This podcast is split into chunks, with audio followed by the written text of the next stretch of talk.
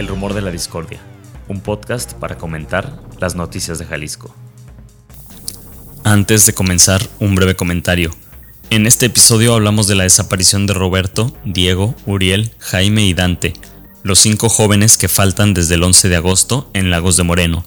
Sin embargo, al terminar de grabar esta emisión, nos enteramos que los hermanos Melisa, Ángel, Ricardo, Miguel y Armando, todos ellos Macías Noriega, de entre 19 y 25 años de edad, también hacen falta desde este sábado 19 de agosto y hasta la conclusión de este episodio permanecen en calidad de desaparecidos. Fueron vistos por última vez en la comunidad de San Isidro cuando salieron con destino a la delegación El Puesto para visitar a unos primos, todo esto también en Lagos de Moreno. Si tienen alguna información se pueden comunicar al número 911 o al teléfono 333 1456 314 de la Comisión de Búsqueda de Personas Desaparecidas. Un rumor es una voz que corre entre el público o un ruido confuso de voces. Bienvenidas, bienvenidos al rumor de la discordia. Hoy, lunes 21 de agosto del 2023, Pepe Toral. ¿Qué onda? ¿Cómo estás, Ángel Mergosa? Pues acá saludándote de, a la distancia. Eh, la verdad, muy bien. Nuevo hogar. Nuevo hogar, nuevo, nueva temporada y nuevo espacio para contextualizar las noticias más importantes del estado que han estado, uff. No, pues nos fuimos y parece que todo reventó. Así es. Pepe, vamos pues al... ¿Sí? En el Ojo Nacional Jalisco. En el Ojo Nacional Internacional, revisaba rápido así, bueno, ni tan rápido, estabas haciendo la revisión de la información y BBC y varios medios también internacionales, pues dando seguimiento a estos hechos de la desaparición de los cinco jóvenes allá en Lagos de Moreno. Vamos a hacer una breve recapitulación de estos hechos, Pepe, y luego vamos comentando, porque justo, y me gustaría mucho que, que nos ayudaras a entender ese contexto, pues tú trabajaste muchos años allá en Lagos de Moreno, conoces bien la zona y creo que nos puedes ayudar a entender mejor esto que, que estamos, bueno, los hechos recientes. Lo primero, bueno, es que...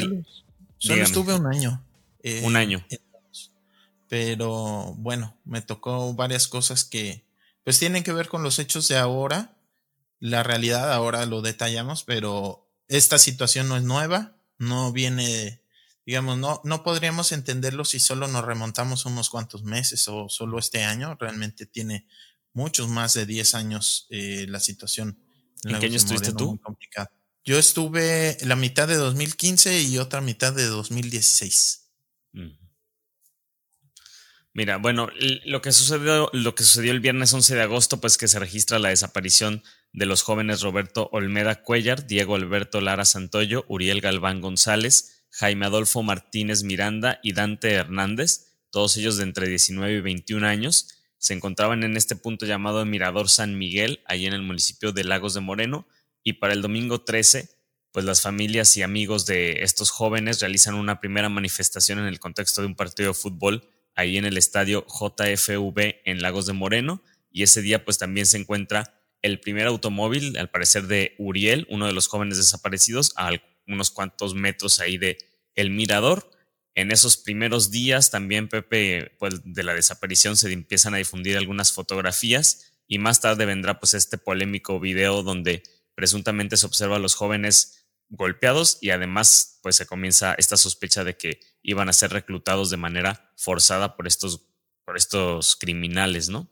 Para el martes 15 de agosto se encontró la camioneta, se encontró en la carretera, perdón, que va de Lagos de Moreno a Encarnación de Díaz, el auto Jetta calcinado, un auto Jetta que al parecer pues es desde, desde las fichas de búsqueda lo que se, lo que se comentaba, donde habían sido, pues en donde ellos estaban trasladando, ¿no? En un Jetta clásico color café, si no me equivoco. Este carro estaba pues calcinado y tenía restos humanos dentro.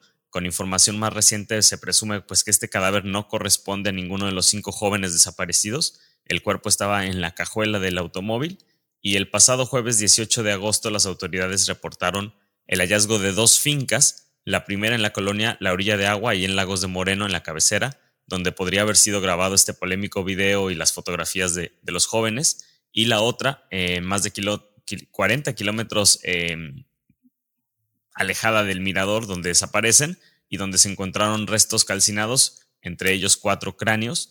Los padres de los jóvenes han desconocido la ropa y los restos óseos que las autoridades les permitieron inspeccionar. Eso, digamos, Pepe, por ahí van más o menos los hechos de esta desaparición. Sí, em, digamos que es, es, un hecho muy lamentable que llama la atención a nivel nacional e internacional la desaparición, pero no es la primera vez que ocurren en Lagos de Moreno, eh, pues desapariciones, eh, digamos, grupales o masivas de jóvenes. También, pues desde los años en los que yo estuve hubo eh, campamentos de reclutamiento forzado eh, que fueron detectados. Eh, inclusive nos tocó ir a reportar y entrar a, uno de ellos, ya obviamente sin, sin personas. Y, ahí también encontraban restos de fosas, de eh, restos humanos calcinados, por ejemplo, nos tocó dar seguimiento y es, eh, creo, son antecedentes, bueno, inclusive antes, en 2014, unos jóvenes que también fueron desaparecidos y luego pues se encontró que eh, sus restos habían sido pues tratados eh, con ácido y se les intentó pues desaparecer el rastro. Y en, en este tipo de, primero, reclutamiento forzado, pues son jóvenes, hay muchos trabajos que están dando em, pues documentando cómo en esa zona de los altos de Jalisco, en la zona norte, en donde está Lagos de Moreno, y que está muy relacionada y muy cerca, bien conectada hacia Aguascalientes, hacia Zacatecas, hacia Guanajuato, eh, pues en toda esa zona es menor en promedio la edad a la que están desapareciendo jóvenes que en el resto, por ejemplo, de Jalisco. Eh, son más bien de 20 a 29 años, cuando en, promedio estadísticamente, pues en Jalisco son ya de 30 a, a, 40, ¿no? Digamos, es una década menor. Esto es solo estadístico, pero es señal de esto que sí ocurre y que está muy probado, que es eh, pues la desaparición de jóvenes a quienes se les obliga a trabajar y muchas veces pues en ese trabajo forzado eh, pues son asesinados eh, son víctimas ya de, homicidio y todo esto está vinculado entre el conflicto que hay entre distintos grupos del crimen organizado, eh, la participación eh, de las autoridades, ya sea por omisión o pues algunos malos elementos que también han formado parte, han participado en desapariciones forzadas, elementos de policías que, que, se involucran con, con el crimen organizado y en medio de ello la población juvenil sobre todo está siendo obligada a trabajar y también eh, pues una situación ahí que tiene que ver con la actuación de las autoridades para identificar los cuerpos que se encuentran. Yo me acuerdo, mm. eh, le dimos seguimiento a un par de fosas clandestinas que había en Lagos de Moreno hacia la zona norte, en comunidades como Chipinque de arriba, Chipinque de abajo, Salsipuedes, que están eh, pues al norte de Lagos de Moreno, en zonas rurales que no están muy alejadas de la cabecera municipal. Y en donde vía transparencia le dábamos seguimiento como a los restos que encontraron realmente nunca se identificó eh, por eh, que estaban, habían sido pasados por fuego, pues aparentemente con las técnicas, digamos, que están a la mano del personal del Instituto Jalisciense de Ciencias Forenses, no se pudo saber exactamente quiénes eran las víctimas y hacer estudios más a profundidad, por ejemplo, estos que enviaron a Europa para detectar el, ADN de estudiantes desaparecidos de Ayotzinapa en 2014, bueno, ese tipo de pruebas son muy costosas y no están, digamos, a la mano eh, de, cualquier persona. Entonces, también ha habido... Eh, pues una situación muy complicada en cuanto a eh, la saturación del servicio médico forense allá en Lagos de Moreno, eh, la imposibilidad de identificar todos los restos y que bueno, eh, en casos así de llamativos, de mediáticos como el de estos cinco jóvenes, pues se visibiliza mucho pero luego en un montón de otros casos que no llaman tanto la atención y de cientos de jóvenes que siguen desaparecidos allí en la región, es la misma situación. eh, de la que hemos estado hablando, ¿no? Eh, falta de investigación de las autoridades y este tipo de eh, temas como la identificación de cuerpos que muchas veces se queda pues en el limbo, se recuperan los restos, pero no se les identifica. Pepe, un poco nos podrías contar más sobre el contexto específico de Lagos de Moreno en el municipio, digamos, este mirador San Miguel que representa, no sé si es un, es un lugar que decían por ahí estaba muy cerca de la feria que se estaba llevando a cabo en esos momentos, digamos geográficamente dentro de Lagos de Moreno, tú en tu experiencia, ¿cómo, cómo identificarías esta zona u otras de la, de la ciudad? Sí, eh, donde se hace la Feria de Lagos eh, está retirado de, de, San Miguel, es más bien en la carretera eh, pues de entrada, la que conecta Guadalajara con Lagos de Moreno, que en, en la población sería pues el acceso carretero sur, eh, ahí más o menos es donde se realiza la, la Feria de Lagos. El, el Mirador San Miguel está en otro punto, justo alrededor de la colonia San Miguel, y de varios eh, barrios que están en, en, la zona, que es más céntrico. Digamos, está eh, la presidencia municipal de Lagos de Moreno, el centro, ¿no? La, la, la plaza principal, eh, la iglesia de la Asunción, y luego hay que subir y es un cerro en donde está la colonia San Miguel y eh, ahí está el mirador que eh, apunta más hacia el norte. Es un mirador bastante bonito y es una parte alta. Ahí en la zona de San Miguel perdón, eh, yo recuerdo, digamos, sin estigmatizar, sin intentar estigmatizar ni nada, pero pues es una en donde ocurren mm, continuamente eh, conflictos. Nos tocaban detonaciones de arma de fuego, eh, enfrentamientos, asesinatos, inclusive muchos de los jóvenes desaparecidos en Lagos de Moreno, yo recuerdo que vivían en la colonia San Miguel y en los alrededores o eh, ahí había sido la última vez que, que, se les había visto. Es una colonia popular eh, y que, eh, pues bueno, yo, yo recuerdo algunos testimonios de personas que viven ahí, que tenían algún familiar desaparecido y que hablaban como había una serie de, una suerte de, de control del crimen en el sentido de eh, pues que les tenían identificados, gente que les seguía, inclusive comentarios que se les hacían eh, al respecto de sabemos que estás buscando a tu ser querido, eh, dándoles a entender que tenían información pues de las autoridades en el sentido de iban a denunciar, a dar seguimiento a su carpeta de investigación por su ser querido desaparecido y había personas en la calle al llegar a su casa justo en, en, la zona de San Miguel, que les hacían comentarios como, pues ya no los busques, ya está muerto tu ser querido. Entonces, digamos, sin que ellos eh, lo hicieran público. Así es, eh, inclusive minutos, mm, horas, pocas horas después de haber ido a la fiscalía, entonces eran mensajes que les hacían eh, llegar de forma más o menos, más bien directa, en el pues amenazante totalmente, ¿no? Si te llega alguien y te dice en tu casa que ya no lo busques, que ya está, pues bueno, no sé, pues muerto. Exactamente, ¿no? O sea, eh, pretendiendo intimidar, uh -huh. pretendiendo que ya no den seguimiento a, a, las denuncias y pues diciéndoles ya está muerto, ¿no? Eh, me Estos fueron testimonios que tú recabaste casos. de personas que vivían aquí también en esta colonia. Así es. Y eh, pues que son muchos, ¿no? Yo recuerdo ha aumentado muchísimo.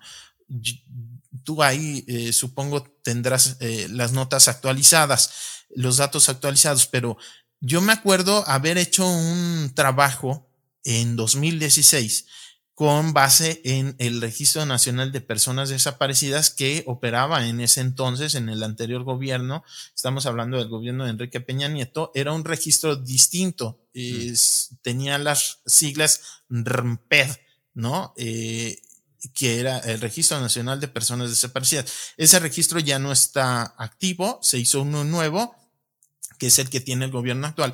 Y en aquel eh, pasado eran 39 jóvenes que estaban desaparecidos en Lagos Morenos en ese momento. Fue una cifra que eh, alarmó en su momento y, pues que salió de principal. Yo trabajaba en el periódico AM, que es un periódico muy importante de León, digamos en la zona de Bajío, pues es uno de los periódicos con más influencia. Yo trabajaba en una edición que existía en ese entonces de Lagos de Moreno ya ahora desaparecida. Y fue la nota principal, llamó mucho la atención y yo ahora recuerdo esa cifra de 39 que en su momento nos parecía altísima y era una cifra oficial con la actual que ya supera los cientos de casos. Pepe, si eh, quieres, vamos, déjame dar esos datos para contextualizar este, este hecho. Un poco lo que por ahí se comentaban también desde estas cuentas, eh, por ejemplo, a dónde van los desaparecidos, hacia una serie de tweets, un hilo donde decía que la región Altos Norte de Jalisco, una de las más violentas del estado, de acuerdo a datos del CISOBIT, presentaba Lagos de Moreno 323 personas desaparecidas desde 2013 y también ellos decían por ahí que entre 2012 y 2020 fueron localizadas 29 fosas clandestinas. Esto de acuerdo con ese registro de CISOBIT, pero con información de Lauro Rodríguez, periodista y compañero que ya también ha pasado por aquí por los micrófonos del rumor de la discordia, decía él que Lagos de Moreno es el epicentro de las desapariciones porque tienen más desapariciones que, que otras ciudades que tienen el doble de población. Por ejemplo, él da entonces el dato de que 514 personas se han registrado como desaparecidas y no se han encontrado en Lagos de Moreno, que tiene una población de 172.403 habitantes para tener esa dimensión. 514, Pepe, es el dato que nos comparte Lauro Rodríguez a ver, estamos hablando más de 10 veces, ¿no? En, en unos eh, cuantos años. Hay que, hay que reconocer que se depuró la base de datos, ¿no? O sea, hay temas ahí estadísticos, pero más allá de eso, o sea, estamos hablando de, de, que el incremento de las desapariciones es tremendo. Y no es nada más Lagos de Moreno por el caso de estos cinco jóvenes que siguen desaparecidos al día de hoy, eh, pues se pone el foco sobre Lagos y sin duda es el municipio de esa región, es la cabecera municipal de la región Altos Norte y es el municipio más habitado de esa región.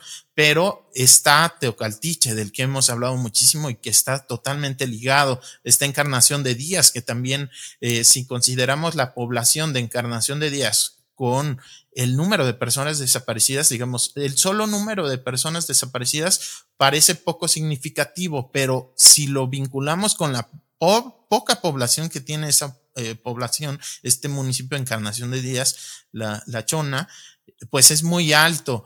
Y prácticamente todos los municipios de los alrededores, Ojuelos, esta Unión de San Antonio, han tenido incidentes de violencia fuertes, eh, enfrentamientos, digamos, toda la zona está conflictuada, no se diga hacia León, Guanajuato, eh, hacia Zacatecas, hacia Aguascalientes, en donde también están eh, todas estas situaciones de violencia, y em, por ejemplo, Comanja de Corona, ahí en ese hilo de a dónde van los desaparecidos, recuerdan un reportaje importante de la revista Proceso. Comanja de Corona es, yo diría, Lagos de Moreno es un pueblo mágico, digamos, tiene este nombramiento, pero a mí me parece que Lagos de Moreno como cabecera municipal es muy grande. Mm. Eh, digamos, no, sí tiene algunas zonas, ¿no? Y algunos detalles como de pueblito, pero ya es una ciudad grande que tiene industria y demás. Comanja de Corona está en la sierra y ese sí es un pueblito muy bonito, pintoresco, antiguo, que está relacionado con minas que había en esa zona y que actualmente no hay.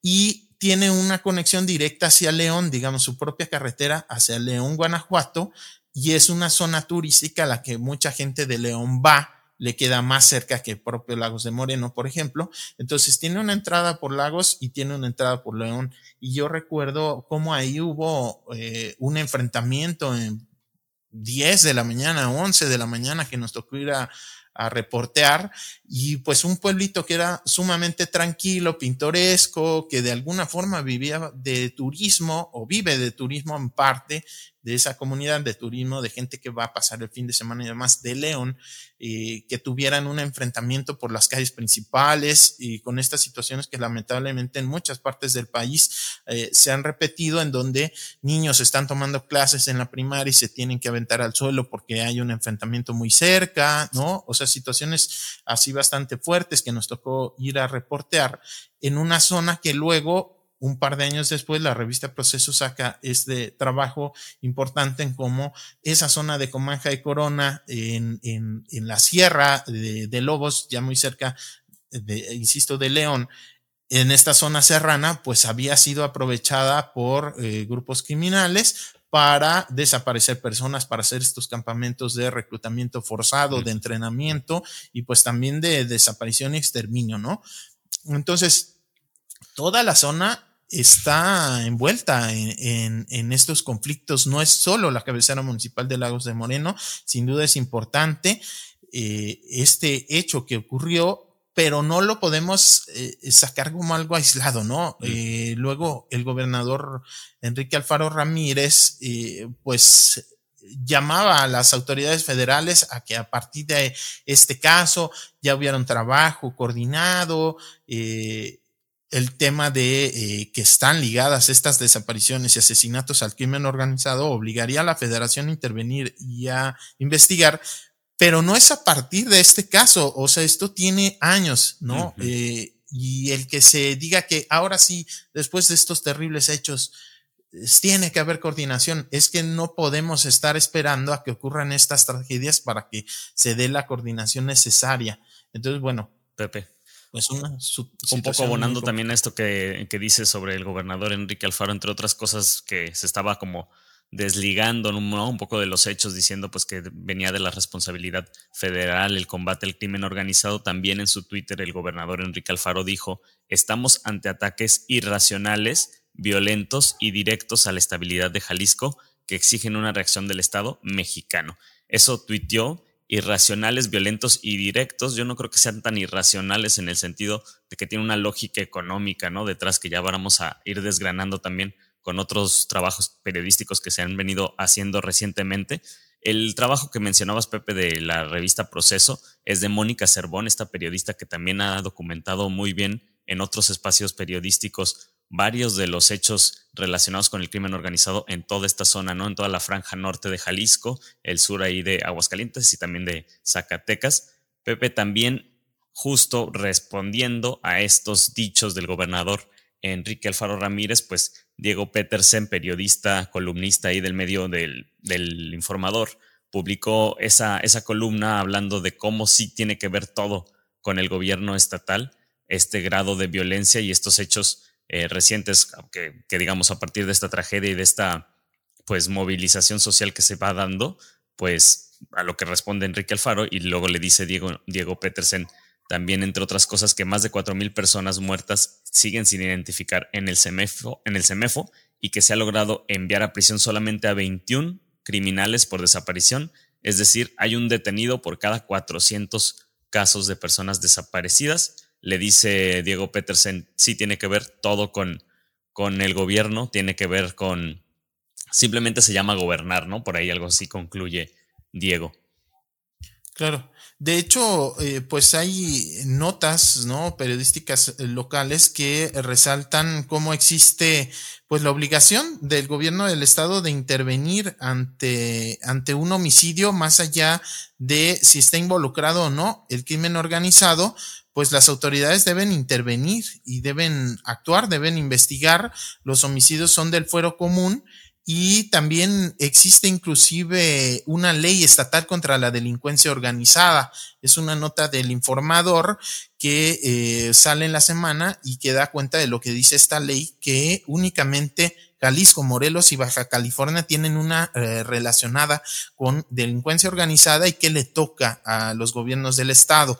Dice el artículo 2 de esta ley estatal contra la delincuencia organizada que eh, la delincuencia organizada es quien se organice con dos o más personas con la intención de cometer o eh, de forma permanente o reiterada algún delito como corrupción de menores, pornografía infantil, eh, tráfico de menores, prostitución, robo de menores, extorsión, asalto, privación ilegal de la libertad, secuestro, homicidio. Es decir, sí, sí están involucrados los cárteles, es algo que ahorita platicamos cuáles son, eh, lo poco que se sabe o que se puede confirmar eh, de manera oficial y a través de medios, sí están involucrados los, los, los, grupos de crimen organizado más allá de narcotráfico, aquí lo hemos dicho mucho, ya es más que narcotráfico, involucra muchas otras formas de, eh, de cometer crímenes, pero eh, eso no exime al gobierno del estado, es decir, no es una excusa para decir desde el gobierno del estado y los municipios, eso no nos toca y ahora sí que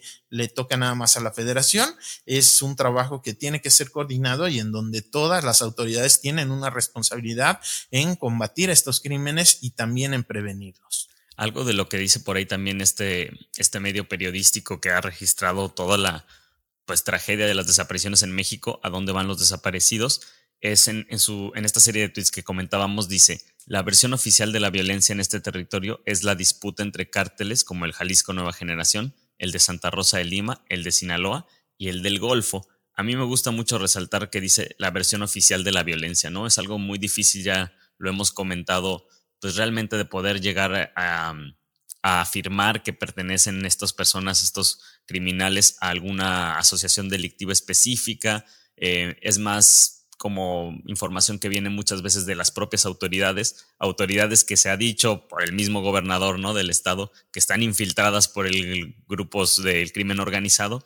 Es también como una, pues, un juego ahí de, no sé, de sinsentido y de tratar de ir un poco adivinando algunas cosas lo que queda muy claro, Pepe, creo que es el uso que tienen esta violencia para extraer rentas de muchas cosas, ya, lo dices tú, específicamente, por ejemplo, del ganado, que ya vamos a hablar un poquito más adelante de ese tema, pero bueno, me gusta mucho como esta parte que, ellos declaran, pues haciendo, mencionando que esta es la versión oficial, ¿no? También de acuerdo con información que comparte Ana Carolina Chimiak, que es coordinadora del CEPAD, dice que en los Altos Norte, pues en esta región, se han identificado a policías municipales y estatales relacionados con casos de desaparición forzada. No sé si quieres ahondar un poquito en esas dos cosas. Sí, eh, en Lagos de Moreno, yo cuando, a ver, haciendo un poco de... De, memoria. De memoria, de, de situaciones complicadas. Ya tu edad es complicado. Sí, yo en Lagos de Moreno, cuando llego en 2015, llego a cubrir eh, nota policíaca. Entonces, nos tocaba ir a cubrir desde accidentes, atropellados y demás, hasta pues asesinatos, feminicidios. Y, hubo un punto a finales de 2015 en que hay un enfrentamiento entre la policía estatal y eh, pues personas armadas. Y hay un asesinato que el entonces fiscal del estado, Eduardo Almaguer, identifica como es el jefe de plaza con esas palabras, ¿no? O sea, se, quien coordina de, eh, no, no lo mencionaba por su nombre, pero con el cártel Jalisco, que era el dominante en ese momento, cártel Jalisco Nueva Generación, quien se encargaba, digamos, de la zona, era como el líder de, la zona, había sido pues asesinado en este enfrentamiento y a partir de ahí se desata pues una, una serie de eventos violentos muy fuertes. Eh, aparentemente, eh, pues de disputas, sí, entre crimen, pero en donde no se puede descartar que también había participación de algunos elementos de eh, policía, como ha habido otros eventos y ahorita lo mencionamos. Entonces comenzó a haber eh, situaciones que antes no eran tan común, por lo menos en, en esos meses, ¿no? Inmediatos. Enfrentamientos a plena luz del día, este enfrentamiento que les cuento en Comanja, una persona en la cajuela, ¿no? Eh, cubierta de plástico, o sea, asesinada y expuesta ahí en, en, una cajuela de un auto, un enfrentamiento inclusive en la plaza comercial Capuchinas, que es, digamos, el único centro comercial que hay en Lagos de Moreno, eh, con disparos a la una de la tarde que pegaron en las vidrios, en las vitrinas de, de, los comercios. Y bueno, estos campamentos aparentemente de reclutamiento forzado y de homicidio en donde había también fosas clandestinas y más que les contaba. Ante esa situación, eh, a, a, nosotros nos encargan de León hacer un recuento hacia atrás de hechos violentos, junto, justo mm. para en ese momento que no ocurriera algo que ahorita estamos intentando hacer con este hecho de los cinco jóvenes de Lagos, ¿no? O sea, no, no olvidar que es una, es una zona conflictiva históricamente. Y empezamos a hacer un recuento años atrás y efectivamente pues es parece algo cíclico esta violencia que va aumentando, aumentando y luego hay momentos en donde baja la tensión y eh, aparentemente hay una reducción de desapariciones, de homicidios, pero luego eh, llegan otros periodos en donde incrementa, ¿no? Va subiendo, bajando y no podemos eh, desligar esos momentos.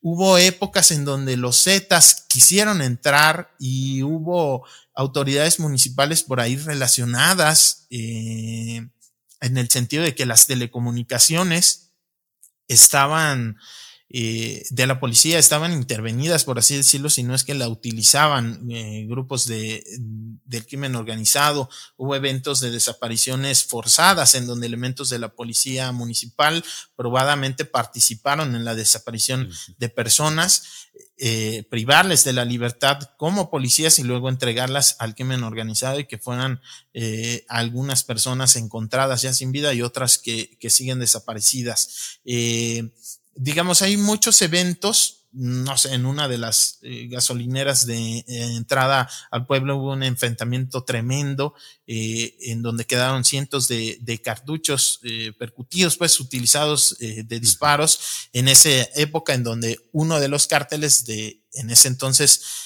los Zetas ligados con el cártel del Golfo estaban ingresando en toda esa zona es un espacio que se disputa constantemente por los grupos del crimen organizado, pero que está también relacionado con, con, las autoridades estatales, municipales, federales, ya sea por complicidad, por omisión. Eh, en esa época en donde yo estuve reporteando en Lagos de Moreno, eh, pues estaba yo viviendo ahí y había una zona de tolerancia que todo el mundo sabía que ahí se vendía droga y ahí pues la policía no iba y detenía a narcomenudistas que generalmente eran jóvenes, muy, muy jóvenes, inclusive eh, menores de edad, que, que vendían, ¿no? En la esquina y todo el mundo sabía y era una zona de tolerancia, digamos, ¿no? Eh, para la venta, al menudeo de droga eh, alrededor del, del panteón.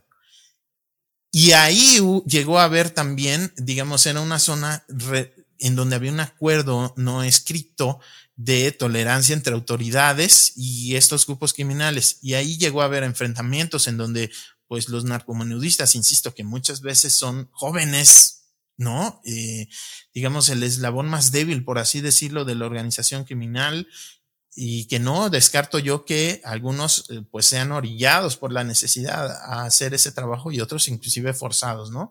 Mm. Eh, en donde fueron asesinados y, y, luego recabando, investigando las edades, eran de 18, 19 años eh, esos jovencitos, ¿no? Entonces, luego este tipo de enfrentamientos, de asesinatos en lugares eh, donde es eh, significativa la presencia, eh, también hay violencia porque se busca, em, digamos, generar ruido. Eh, no, no quiero utilizar palabras que luego se usan en el, en el crimen o términos así que se usan en el crimen y demás. Eh, ¿no? Se le dice calentar la plaza. No quiere decir que todos los eventos tengan que ver con esa situación, pero muchas veces sí se explica en el contexto de un enfrentamiento entre grupos de crimen organizado antagónicos, eh, se, se, hay una intención de usar la violencia, pero también para generar mensajes hacia la sociedad o hacia autoridades, para generar crisis políticas, mm. para eh, que en un lugar en donde controlan un grupo del crimen y al controlar el territorio, digamos que aparentemente hay paz, que en realidad no la hay, pero eh, digamos, no hay eventos de enfrentamientos, comenzar a generar enfrentamientos, comenzar a generar miedo en la población para que esa aparente situación de tranquilidad se modifique, se trastoque. Entonces... ¿Y eh, tengan que hacer como nuevos pactos con ellos o con Nuevos pactos o, generarles crisis políticas, ¿no? Vamos a, a hay que reconocer, las autoridades municipales muchas veces no tienen eh, eh, la fuerza, la capacidad de hacer frente a grupos organizados del crimen que van más allá de ese municipio, llegan a otros estados, a otros países, son redes transnacionales eh, de criminalidad y pues muchas veces hay este tipo de pactos, ¿no? Entonces, pues hagan lo que tengan que hacer, nada más pues no se metan mucho con la población, ¿no? Este tipo de, de pues de acuerdos orales entre autoridades que municipales. ¿no? o sea, que tampoco te podamos probarlo. Claro, a lo que me refiero es zonas en donde no había conflicto, pero que sí hay presencia de grupos eh, del crimen organizado, los otros grupos intencionalmente generan hechos de violencia pública en espacios abiertos, el dejar cadáveres con mensajes, ¿no? Entonces, ese tipo de situaciones que lo vemos por todo el país, ¿no? Las narcomantas, estas veces, digamos, ya alejándonos un poco eh, de la historia y de lo específico de Lagos de Moreno, eh, estos mensajes con cuerpos colgados en, en puentes, ¿no? Eh, que le dan la vuelta al mundo, muchas veces tienen una intención más allá de el homicidio de esas personas en concretas, de generar un clima de miedo, de generar crisis políticas, eh, mensajes también, ¿no? Eh, o sea, utilizar la comunicación. Por ejemplo, y esto hace más difícil de entender lo que está ocurriendo. Este fin de semana hubo un nuevo enfrentamiento ahí en Lagos de Moreno, siete personas detenidas y una persona que muere en el enfrentamiento entre Guardia Nacional y personas del crimen organizado. En medio de esta situación ha habido eh, pues medios de comunicación que hablan de que las letras MZ han aparecido, por ejemplo, en los mensajes grabados de estos cinco jóvenes. Eh, hay eh, pintas en la calle que hablan de bienvenidos MZ y MZ se está relacionando en los medios de comunicación con Mayo Zambada, grupo del cártel de Sinaloa, que eh, pues estaría queriendo incursionar ahí dentro. Pero eh, pues me llama la atención en, en una nota que se publica este sábado en, en el periódico Mural. Después de explicar esta situación, las letras MZ asociadas a Ismael El Mayo Zambada del cártel de Sinaloa fueron puestas en el video y en la publicación de Facebook que reveló el supuesto asesinato de estos cinco jóvenes y estaban pintados en la finca de la colonia La Orilla de Agua, donde se presume habría ocurrido eh, la posible ejecución de estos jóvenes, pero sin embargo, dice la nota, autoridades en Jalisco, no obstante, sostienen que esto podría tratarse de un intento de integrantes del cártel Jalisco para inculpar a sus rivales con quienes sostienen una lucha en la zona de los altos. O sea, se, también se usa la comunicación. La comunicación es también parte del escenario del conflicto armado, de la guerra no declarada que se está viviendo no solo en Lagos, en muchas zonas del país. O sea, el que se usen siglas de un cártel no necesariamente significa que fuese cártel. A veces el otro cártel lo que está haciendo es generando miedo eh, en los espacios que controlan los rivales, ¿no? O, eh, o sea, se, es muy complejo, pues, ¿no? O sea, el hecho de que aparezcan mensajes de que si es el cártel de Jalisco o es el cártel de Sinaloa, muchas veces es información intencionalmente falsa que se usa como parte de la guerra en, en la comunicación. Y ahí también juegan los medios y evidentemente las autoridades y esto lo hace más complejo y más difícil de entender exactamente qué grupos se están enfrentando, eh, qué grupos son los responsables. Es, es, por ejemplo, pues qué ocurrió en Tlajomolco, ¿no? Con estos, estas bombazos y, y, las discusiones ahí de si fue el cártel de Jalisco, no fue el cártel de Jalisco, fue una decisión o fue otra, si fue el cártel de Sinaloa o no. Lo que pasa es que hay grupos que se están confrontando muchas veces con personas del Estado, no solo de las policías, de las autoridades municipales, estatales, inclusive a nivel federal, que tienen ahí complicidad y en medio de esa situación está también eh, pues las acusaciones entre distintos grupos que eh, utilizan este tipo de ataques, este tipo de acciones de violencia en espacios públicos que son muy visibles, que generan crisis política, justo como parte de el enfrentamiento. Es decir, no solamente el conflicto está en las armas, en los muertos, en la violencia física, sino también en el espacio público, en el espacio de discusión, en las redes sociales, en lo que se dice en los medios, en los discursos oficiales, ahí también hay elementos de esta confrontación y muchas veces desinformación intencional sobre qué es lo que está pasando y que hace difícil eh, eh, comprender exactamente lo, lo que ocurre ahí.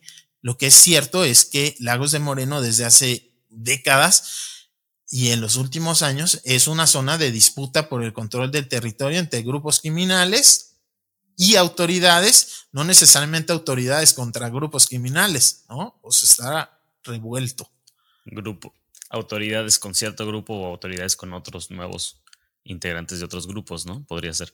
Pepe, volviendo un poco también a los hechos de, de violencia, digamos, lo que sea, lo que podemos documentar desde el 27 de julio también, pues está Desconocido el paradero de las hermanas Rosa Olivia, Adriana y Marisela Saucedo Cermeño, también de Beatriz Hernández Martínez, a quienes se les perdió pues el rastro en el municipio justo de Encarnación de Díaz y que es otra de estas desapariciones grupales de las que ya hablabas, ¿no? Y que son pues ya parecen que una característica quizás de esta región entre otras cosas de lo que se ha mencionado relacionado con las desapariciones grupales, Violeta Sabás, que es directora del Observatorio de Violencia Social y Género de Aguascalientes, dijo que si bien hace falta un trabajo profundo de análisis y contexto por las autoridades para poder afirmar que en esta zona y en las colindancias con los estados de Aguascalientes, Zacatecas, Guanajuato y Jalisco están sucediendo estas desapariciones masivas, lo que sí dice ella es un hecho que los patrones pues están siendo repetidos. Sí, eh, eh, y en otras zonas, por ejemplo, en los altos de en la zona norte de Jalisco, de la que también hemos hablado como en los límites de Zacatecas, también hay una guerra no declarada entre grupos del crimen organizado y que van ya más allá de mero narcotráfico, ¿no? Eh, pues este tema de del control de una actividad como la ganadería para exportación a Estados Unidos, eh, pues de estas actividades en donde se apoderan los grupos del crimen y que, eh, digamos, generan violencia en torno a estas actividades que, pues en teoría nada tienen que ver con lo ilícito y sin embargo, pues son controladas por estos grupos del crimen que además se están enfrentando en esa zona y generando violencia. Pues un poco es como una ruta, ¿no? Incluso yo marqué así los municipios y todo se va haciendo como una ruta justo por todo el norte del, del estado hasta los municipios, acá incluso hasta arriba, como decías, hasta, em, hasta Comanja, si no me equivoco, ¿no? Allá arriba por Huejúcar, Colotlán, todo, todo aquello se va haciendo toda una, una ruta, Pepe. Oye, también algo, por ejemplo, de las reacciones ante los hechos de violencia, pues, y que dan un poco de esperanza, pues son los cientos de habitantes, ¿no? De Lagos de Moreno que se reunieron en torno a la parroquia de Nuestra Señora de la Asunción llevaron veladoras para pedir no solo por los cinco jóvenes que están desaparecidos, sino por los cientos de personas desaparecidas en el municipio, por sus familias y para pedir paz en este municipio. Sí, eso es muy importante. También cuando las familias de estos cinco jóvenes iban a la delegación de eh, la Fiscalía del Estado, digamos las oficinas de la Fiscalía que hay ahí en Lagos de Moreno, a pedir avances, les habían acompañado familiares de otras personas desaparecidas que eh, pues estaban pidiendo que, así como se está haciendo el esfuerzo, la visibilización, por encontrar estos cinco jóvenes, pues no se olvide que hay otras personas que están en la misma situación y que a veces sus casos pues no son el foco de atención, no llaman tanto la atención de los medios y obviamente de las autoridades y que pues también forman parte de esta crisis y también merecen ser buscados, buscadas. Entonces, eh, pues es muy importante que la sociedad se involucre, que no se normalice esta violencia cíclica o que va subiendo y bajando en, niveles de violencia y de visibilidad en Lagos de Moreno, eh, digamos eh, que la sociedad arrope a las familias en la exigencia de una solución para las autoridades, un alto a, la violencia, a la impunidad, a a estos temas que ahí sí solo es responsabilidad de, del Estado el hecho de que no haya suficiente personal, que no haya suficientes insumos para identificar a tantos cuerpos que se van acumulando ahí en, en, Lagos de Moreno y a nivel estatal, más de cuatro mil cuerpos, ¿no? De personas fallecidas sin identificar. Ese tipo de situaciones cuando la sociedad no las arropa y no se suma a las familias, a las víctimas directas e indirectas, para exigir a las autoridades, pues hacen que, que se pierda una posibilidad de cambio. Las autoridades cuando no tienen a la sociedad detrás, cuando no hay visibilización de los problemas, pues pueden operar a gusto y ponerse a pensar en cosas más eh, banales, en negocios o en las elecciones, cuando tienen un pendiente tan grande y tan fuerte en cuanto a, a la violencia. Entonces, para mí es muy importante este tipo de movilizaciones en donde arropan, acompañan, no dejan solas a las familias que lamentablemente en la mayoría de los casos asistan solas, sin solidaridad de, la sociedad, sin que les acompañen, sin que les abracen. Eh, entonces, pues ojalá que esta, este clamor de justicia, esta mm. indignación por eh, la desaparición de estos cinco jóvenes, sea eh, pues justo un momento de quiebre para que la sociedad ahí en Lagos de Moreno y en todo Jalisco abrace a estas familias, pero no solo esas familias, sino a las otras que muchas veces han quedado abandonadas por la sociedad civil eh, y, sus casos invisibilizados. Sí, pues las imágenes son estremecedoras, ¿no? También, o sea, ver a tanta gente, las veladoras en torno a esta iglesia, pues es, no sé, bastante incluso podría decir que algo conmovedor y pues complicadísima la situación. Pepe, en otros casos también que por aquí habíamos registrado ya también en el rumor de la discordia, recordemos que el sábado 29 de abril, lo hacía yo por ahí una revisión, en Encarnación de Díaz un joven de 18 años había logrado escapar de sus captores y alertó a las autoridades de que había otras cinco personas cautivas. cautivas. Se les logró también eh, pues localizar y liberar a estas otras cinco personas, era una mujer y cuatro hombres que habían también sido reportados como desaparecidos. Tanto Guardia Nacional como Fiscalía del Estado, eh, Fiscalía de Jalisco, indicaron que habían emprendido una investigación para dar con quienes resultaran responsables de ese crimen. Hasta ahora no, sé, no, no he recordado haber leído noticias dándole seguimiento a estos hechos, Pepe. También por ahí Mónica Cervón, ya hablábamos de su trabajo, pues ella documentó en octubre del 2021 una comunidad un poquito más allá al norte, Rancho Nuevo, en el municipio de Teocaltiche, que es prácticamente fue abandonada, es un pueblo fantasma, dice ella, por las desapariciones y los enfrentamientos de grupos armados. Los policías ya no entran pues a patrullar a esta comunidad de Rancho Nuevo.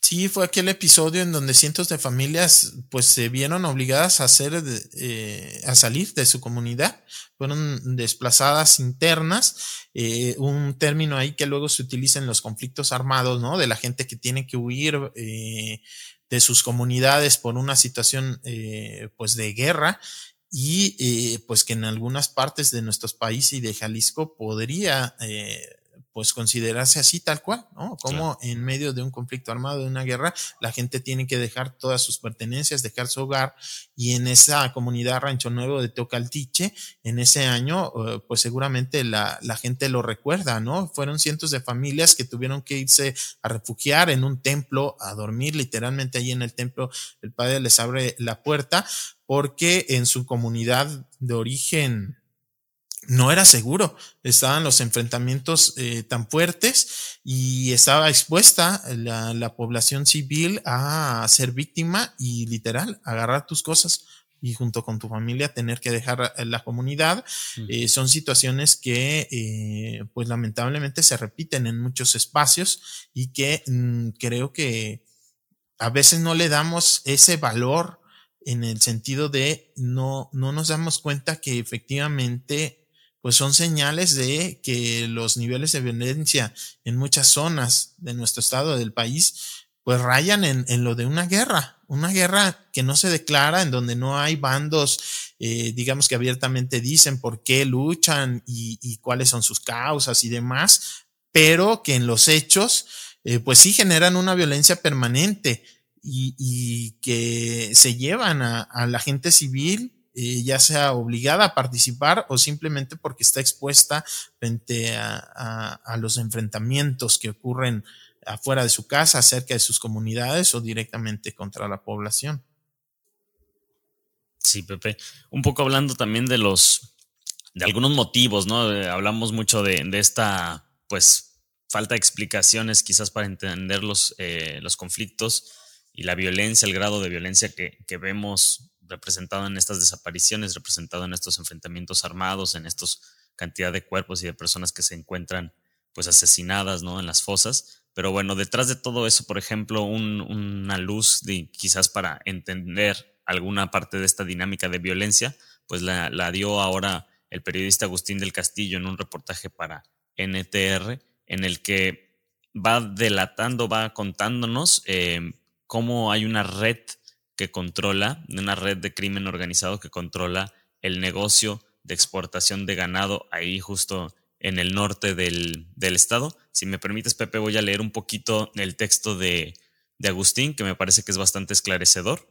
Inicia diciendo, la investigación de dos privaciones de la libertad en Huejúcar ocurridas el 23 de mayo del 2023 y que derivaron en los asesinatos del ganadero Víctor Ponce Ríos y de su ayudante Luis Fernando García Pérez, cuyos cuerpos fueron encontrados el 16 de junio siguiente, ha puesto en evidencia una red de corrupción manejada por la plaza, entre comillas la plaza, criminal de la zona, que permitió robarle a la víctima hasta, hasta 150 cabezas de ganado que fueron movilizadas con papelería de la asociación ganadera local. Y aquí nos empieza a explicar pues cómo participan esta asociación ganadera local y cómo también pues el negocio de la exportación de ganado, que es una de las actividades principales de la zona. La región, dice Agustín, produce 100.000 cabezas de exportación al año y por lo menos obtendrían estos grupos criminales unos 5 pesos de ganancia por cada kilogramo de, de peso de estos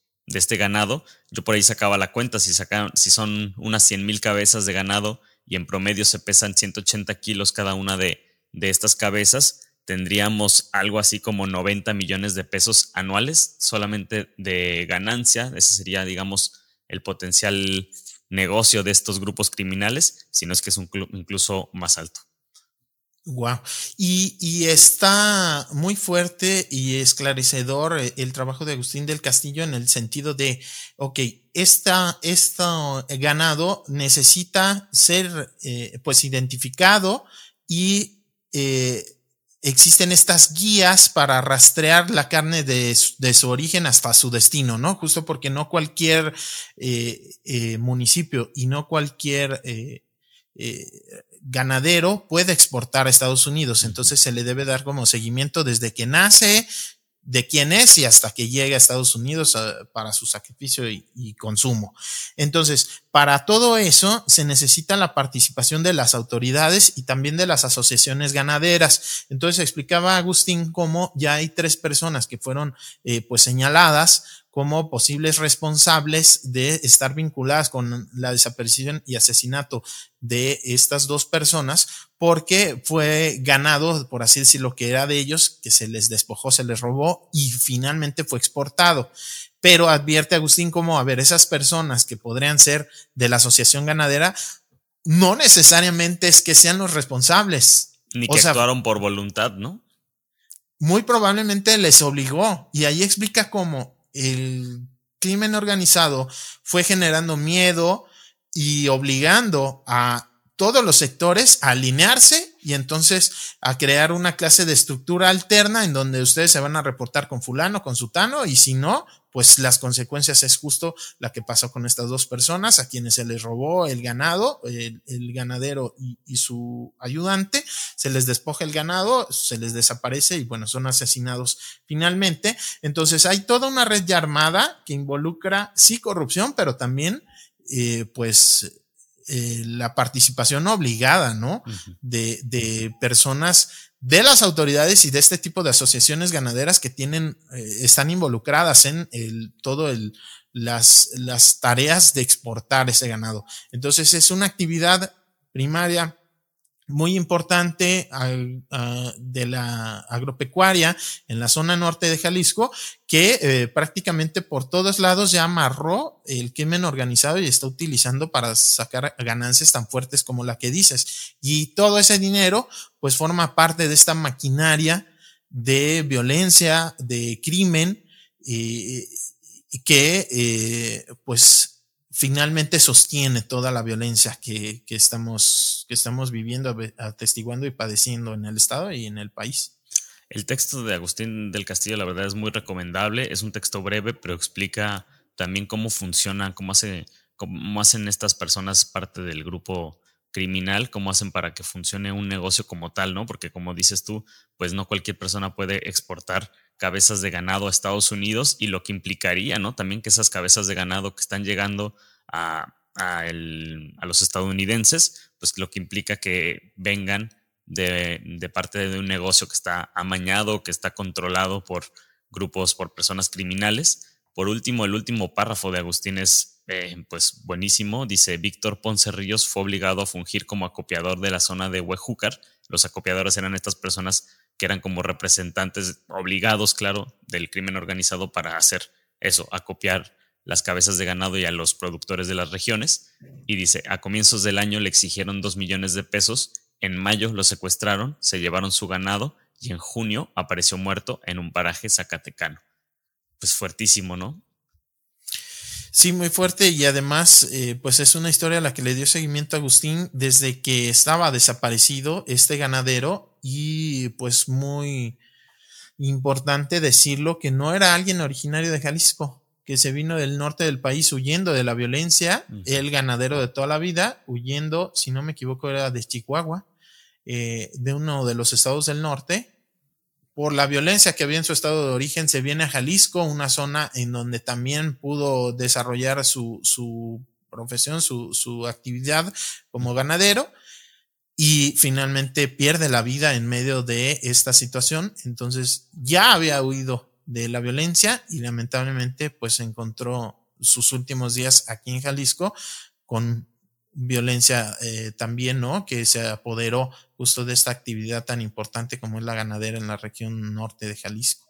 Importantísimo, ¿no? Como, digamos, a nivel federal y a nivel estatal también, pues, se ha omitido un tema como de esta gravedad. Yo creo que seguramente la gente que está metida en los temas de ganadería, los que están en las cámaras, pues saben desde hace mucho tiempo de estas situaciones y no son personas que, digamos, este, o sea, son personas importantes, digamos, en el sector Em, económico, en la élite, que quizás han hecho presiones con estos temas. Me sorprende pues como que se haya llegado a este, este grado incluso de la desaparición y muerte de, de este señor. Y bueno, ahora que tenemos toda esta información, creo que es algo a lo que le vamos a dar seguimiento y que seguramente habrá que tener pronunciamientos de las autoridades, Pepe.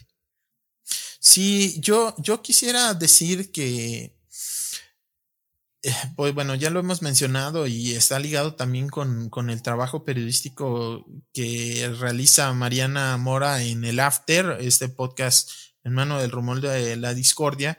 O sea, como todo el tema del narcotráfico ya ha evolucionado a tal nivel en donde la prohibición de las drogas potenció más que frenó el avance, eh, las ganancias económicas de grupos del crimen organizado y que esta visión pues no ha funcionado. La de la guerra contra las drogas, no ha ayudado a que personas dejen eh, las drogas, al revés, van en incremento la cantidad de personas que tienen problemas eh, de adicción.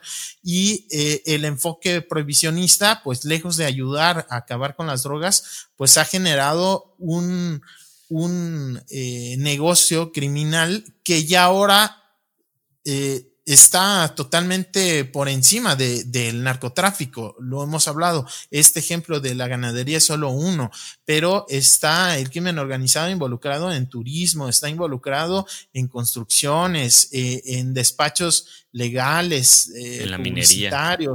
¿En qué? En la minería. En la minería.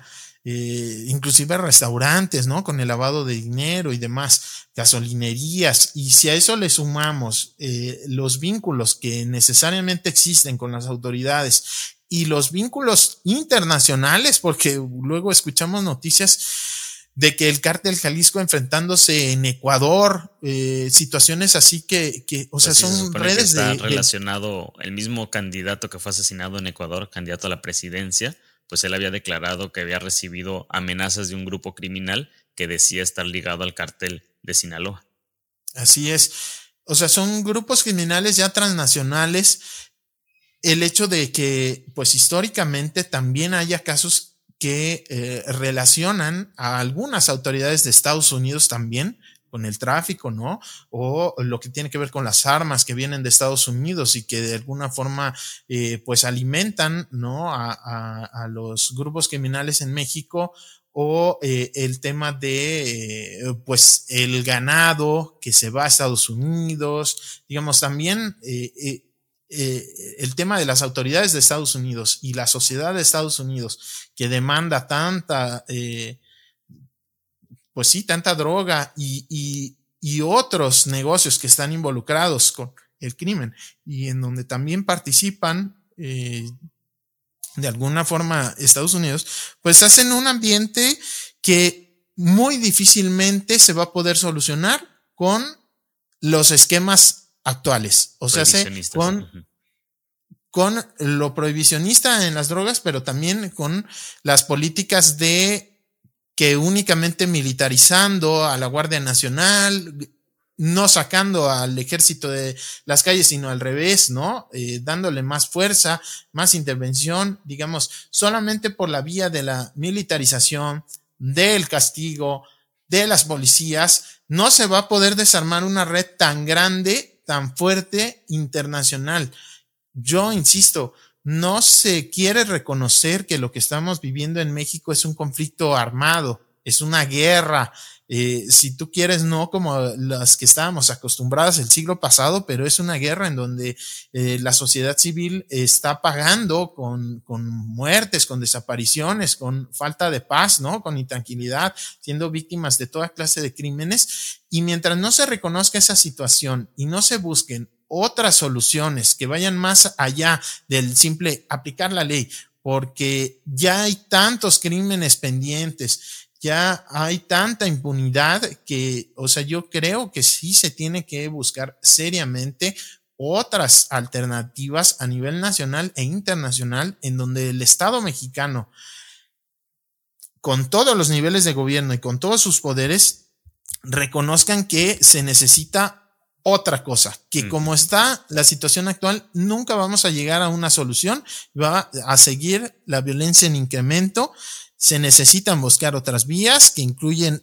lo llamado justicia transicional, una justicia en donde lo fundamental es la verdad, saber en dónde están las personas desaparecidas más que el castigo contra los responsables, saber en dónde están, eh, buscar la verdad y yo pienso que ahí las madres organizadas, porque sobre todo son madres, son mujeres organizadas en los colectivos de búsqueda de personas desaparecidas, tienen muchos años adelante de la sociedad civil y de los gobiernos en México, guiándonos hacia lo, hacia donde va. Las madres lo dicen.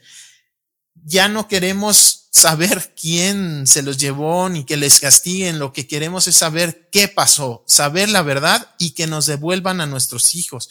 Hay madres que han dicho, la situación de violencia es tal y no queremos que se repita la historia de nuestros hijos en otras familias que estamos abiertas a dialogar, a sentarnos, a hablar con los generadores de violencia, a hablar con los grupos del crimen organizado para buscar un alto al fuego.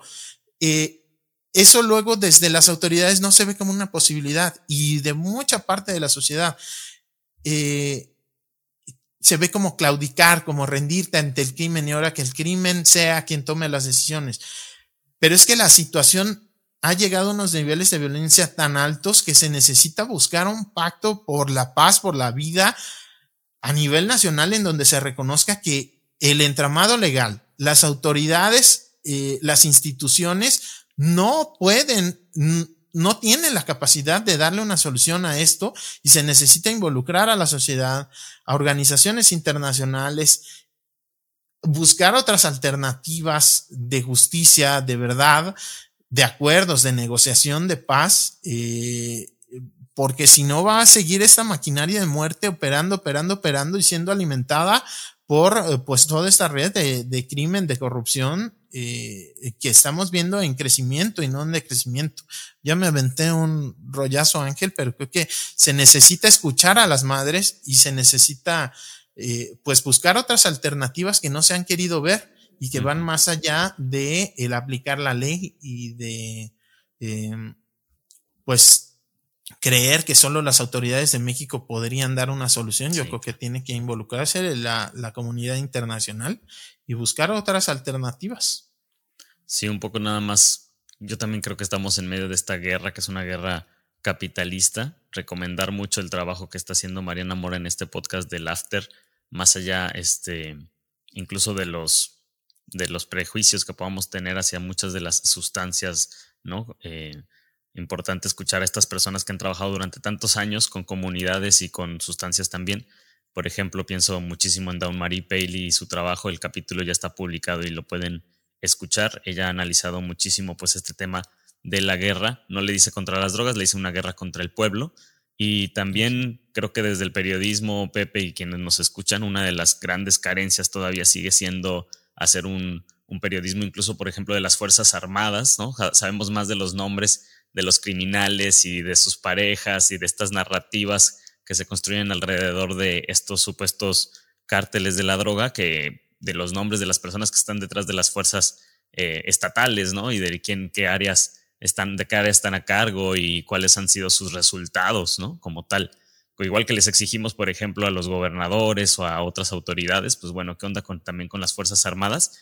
Y muchísimo hace falta, pues del lado de Estados Unidos, saber quiénes están aquí, siendo quienes están siendo corrompidos, quienes están enriqueciendo, quienes están, pues sí, haciendo dinero de la sangre de, esta guerra que mencionas, Pepe. Nos extendimos mucho, eh, pues ahí están los trabajos de todos estos periodistas que hemos ido mencionando a lo largo del programa. Yo creo que son básicos para poder tener una mejor idea de todo este conflicto. Pepe, no sé si quisieras eh, comentar algún tema que tengamos que estar atentos, atentas esta semana. Bueno, más, más que atentos, atentas a otros temas, yo creo que, pues bueno, todo el programa nos lo aventamos de esta situación. Creo que sí, pero creo que era importante, ¿no? Hacerlos. Sí, claro, o sea, seguir con este tema, darle seguimiento a este tema, leer a, trabajos como estos que mencionamos de Mónica Cervón, también a medios locales de Lagos de Moreno, está Lagos Post, está Cuadrante 7, por ahí. Zona Docs tuvo una muy buena también este, cobertura del tema de los jóvenes, por ahí utilizamos varias de la información que ellos publicaron. Sí, Zona Docs tiene un seguimiento en general de desapariciones buenísimo, eh, que abraza a las víctimas y hay que decirlo también, eh, eh, pues a diferencia de otros medios en Zona Docs, respetando la dignidad de las personas, así como hemos aplaudido trabajos como los que han hecho compañeros de Mural, también hay que decirlo, muy, muy mal lo que hizo eh, Mural de poner en la primera plana la fotografía de estos cinco jóvenes en una situación pues de, violencia absoluta, eh, que están eh, pues amordazados, amarrados, golpeados, exhibir así a los jóvenes hay que considerar el dolor de las familias. Toda es, la indignación es, increíble que sigan ocurriendo ese tipo de cosas. No ayudan a entender, solo generan morbo, solo genera dolor.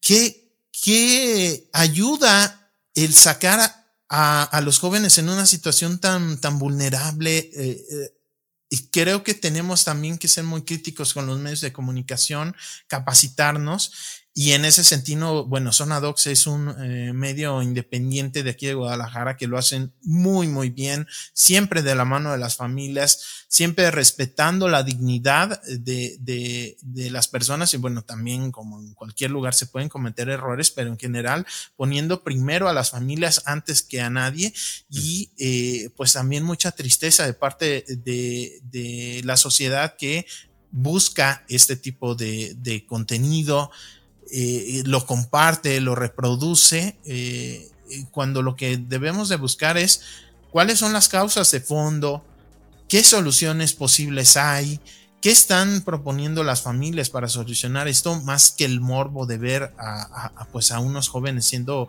violentados. Eh, Que es lo que muchos medios de comunicación o la mayoría no, no este, priorizan, ¿no? Por ejemplo, dan a conocer el hecho de la desaparición, van al, lugar, van a la casa, dicen, miren, aquí no hay nadie resguardando la zona, se mete un reportero y una videograbación de la, de la zona de la casa y se queda mucho ahí en el mormo cuando sería muy útil también entender el contexto como hemos tratado de hacer ahora en este programa y después también ver algunas posibles soluciones responsables, cómo se puede salir un poco a poco, o sea, muy, muy, muy poco a poco de una situación tan compleja. Sí, tal cual, tal cual. Y, ayuda el, sumarse a la indignación, el apoyar a las familias y también a los medios de comunicación que están haciendo un buen trabajo, ¿no? Visibilizar sus trabajos, leerlos intentar entender toda esta maraña de intereses económicos, políticos que están eh, pues manteniendo una maquinaria de muerte, una situación de guerra en donde la sociedad civil pues tiene que ser un papel importante para las posibles soluciones. Pepe, pues ya si le seguimos ya nadie nos va a escuchar. Muchísimas gracias por platicar con, conmigo en este episodio. También a la gente que, mucha gente quizás haya descubierto el rumor de la discordia porque se distribuye a través de Sonadox. Y si escuchan el rumor y no se han metido a Sonadox, pues les recomendamos que entren también a revisar sus trabajos y los de todos estos medios que dijimos. Vamos a hacer por ahí también compartir eh, las notas en nuestras redes sociales. Y pues nada, muchas gracias, Pepe. Gracias a ti. Seguimos en la tercera, nuestra tercera temporada. Hasta luego. Gracias por escucharnos. El Rumor de la Discordia, un podcast para comentar las noticias de Jalisco.